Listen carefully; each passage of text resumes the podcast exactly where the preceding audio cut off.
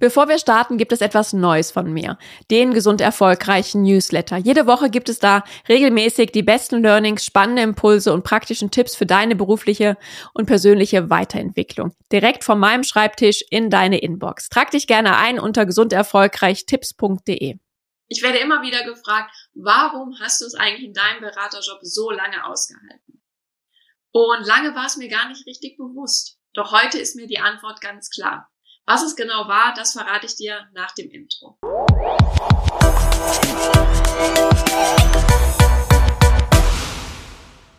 Hallo und herzlich willkommen zum Gesund Erfolgreich Podcast, dein Leadership Podcast für mehr Energie, Erfolg und Lebensqualität. Ich bin Sarah Potempo und ich freue mich sehr, dass du wieder dabei bist. Und ja, falls dir dieser Podcast gefällt, abonniere ihn gerne, empfehle ihn gerne anderen Menschen weiter, wo du glaubst, okay, dass dieser Podcast auch ihnen weiterhelfen kann.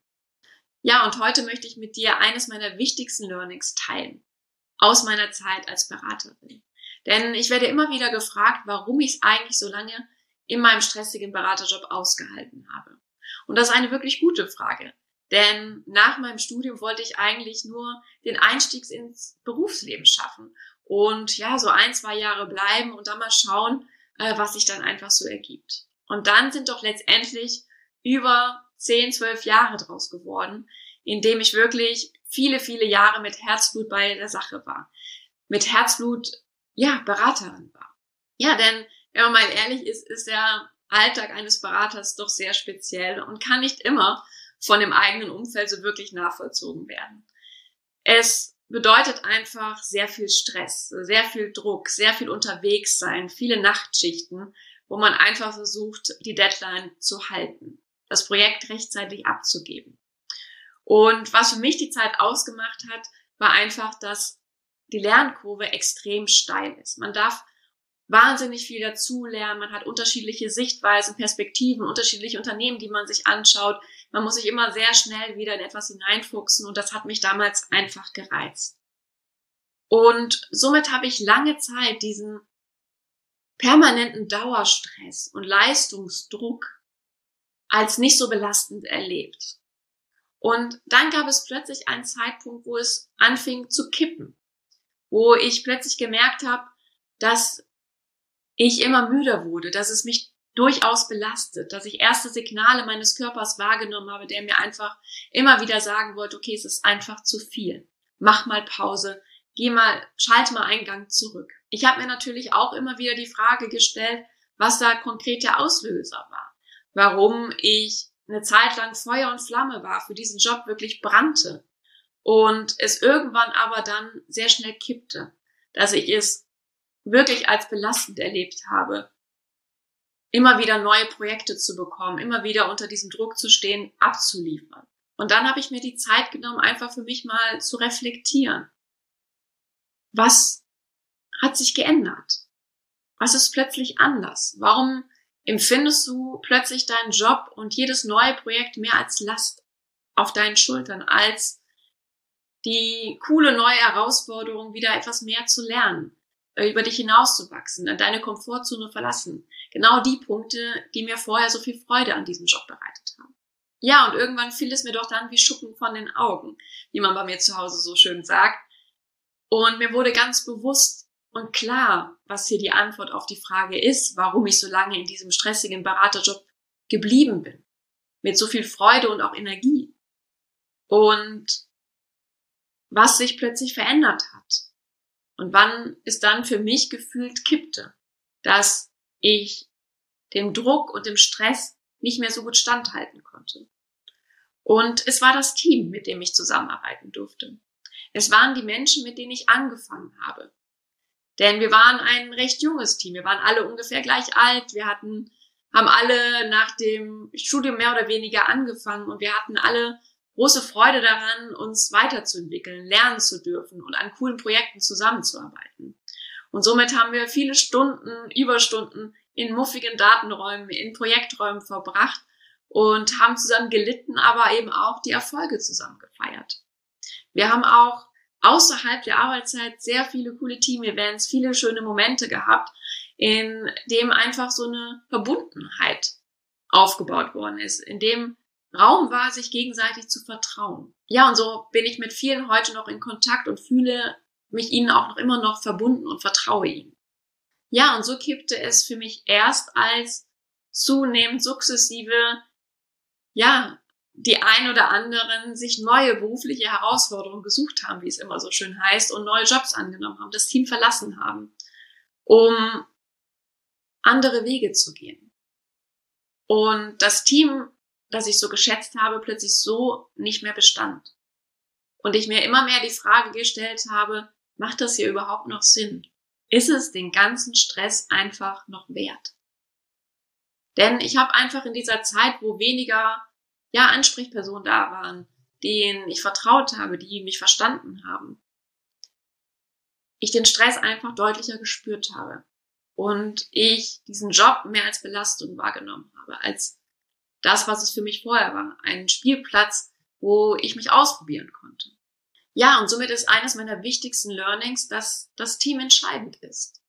Und das zeigen eben auch ganz klar Studien, dass ein oder zwei wirklich gute Beziehungen am Arbeitsplatz uns über sehr stressige, sehr intensive Zeiten tragen können. Ja, und dass du Stress stärker wahrnimmst oder schlechter damit umgehen kannst, wenn diese Beziehungen plötzlich wegfallen oder du dich in einem sehr konfliktären Arbeitsumfeld befindest. Und somit ist einfach wichtig, dass du ganz persönlich darauf achtest, dass du dich in einem guten Arbeitsumfeld befindest. Und dass du als Führungskraft, als Unternehmer dafür sorgst, dass die Rahmenbedingungen dafür gegeben sind, dass sich ein Team entwickeln darf, dass sie zusammenwachsen können, sich verbunden fühlen können und sich auch gegenseitig vertrauen. Denn das Gefühl, sich verbunden zu fühlen mit anderen Menschen, ist auch nach dem Neurobiologen Gerald Hütter eines der wichtigsten Grundbedürfnisse eines Menschen. Und somit ist es wichtig, dass du sowohl beruflich als auch privat gute Beziehungen pflegst.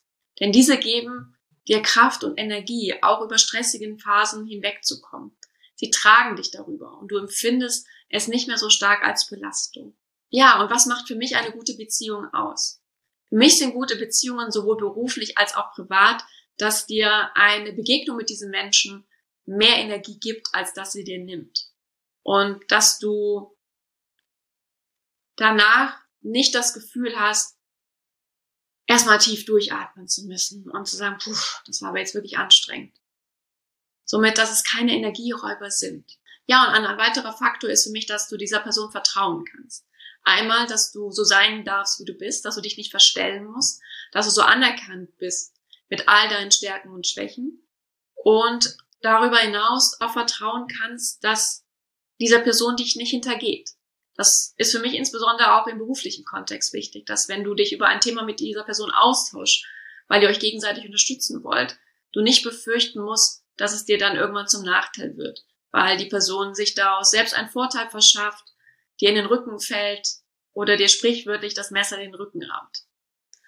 Und somit sind für mich gute Beziehungen, wo es eine gute Balance ist, wo man sich auf Augenhöhe begegnet und es eine ja, ein Nehmen und Geben ist. Dass es nicht so einseitig ist, dass es dann irgendwann kippt, weil der andere immer nur nimmt und du gibst und du dadurch keine Energie durch diese Beziehung bekommst. Ja, und daher möchte ich dich gerne einladen, dass du für dich einfach mal reflektierst, welche Beziehungen gerade schon in deinem Leben sind und ob du sie als gut oder schlecht einstufen würdest. Ja, und nimm dir da gerne jetzt mal fünf Minuten Zeit, Nimm dir vielleicht auch gerne einen Zettel zur Hand, wo du es einfach mal aufschreiben kannst, die Namen. Und überleg dir einfach mal, was sind denn die wirklich sehr nahe Beziehungen? Sowohl beruflich als auch eben privat.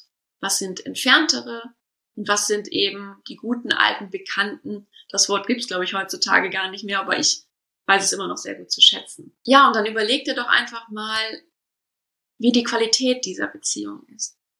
Würdest du sie als gute Beziehung einstufen? Ist es eine gute Balance zwischen Leben und Geben? Hört der andere dir auch einmal zu, wenn du Sorgen und Probleme hast? Unterstützt er dich? Oder ist es eher einseitig, dass du immer mehr gibst, zuhörst, dir die Sorgen anhörst, aber wenn du mal etwas hast, keine Zeit dafür da ist, es weggewischt wird mit einem dummen Spruch und du eher das Gefühl hast, dass dir diese Beziehung Energie zieht. Und das kannst du für alle Namen, die auf diesem Zettel vielleicht schon stehen, einmal durchspielen. Und so hast du jetzt auch vielleicht für dich so eine kleine Landkarte mit guten Beziehungen, die dir Energie geben und die dich auch über herausfordernde, stressige Situationen tragen können. Ja, und heute ist Ostersonntag, daher genieße die Zeit mit deinen Liebsten, schöpfe Energie und Kraft aus den schönen, guten Beziehungen und tollen Begegnungen und erhole dich gut. Ich wünsche dir ganz viel Spaß beim Eiersuchen und freue mich, wenn du auch beim nächsten Mal wieder dabei bist. Frohe Ostern und alles Liebe, deine Sarah.